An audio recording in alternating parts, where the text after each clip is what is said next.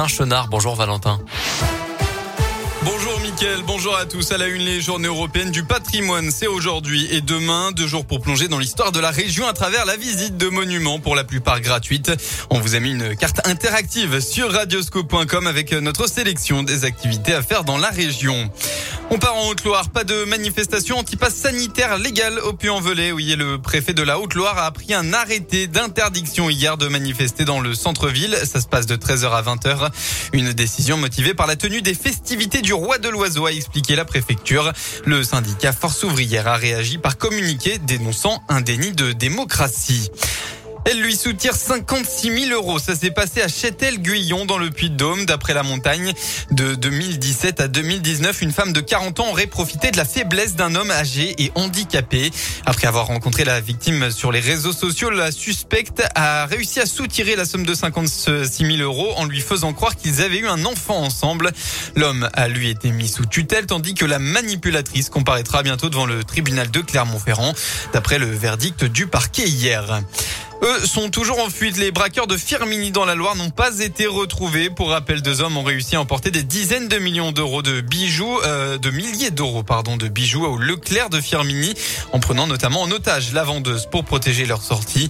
L'enquête a été confiée à la police judiciaire de Saint-Étienne. Les sports en rugby, de Cador en difficulté ce soir sur la pelouse du Stade Michelin, candidat au titre de champion à la fin de la saison. La SM et La Rochelle peinent à se mettre en route avec deux défaites dans les deux premiers matchs. Et avec le rythme d'enfer mené par les leaders et le calendrier qui l'attend, l'ASM n'a déjà plus le choix et doit impérativement s'imposer. Sauf que Clermont a changé de staff cet été et la nouvelle équipe menée par John Gibbs demande un peu de temps, Tiffen Coulon. Oui, John O'Keefe a estimé qu'il fallait attendre au moins 10 matchs pour faire un premier bilan. Il a expliqué qu'il était satisfait de l'implication des joueurs et que chaque jour à l'entraînement, il voyait des améliorations, mais que maintenant, il faut traduire ça en match. Et le problème, c'est que du temps, l'ASM n'en a pas. D'abord parce que le passé a montré que le retard pris en début de saison est quasiment impossible à rattraper.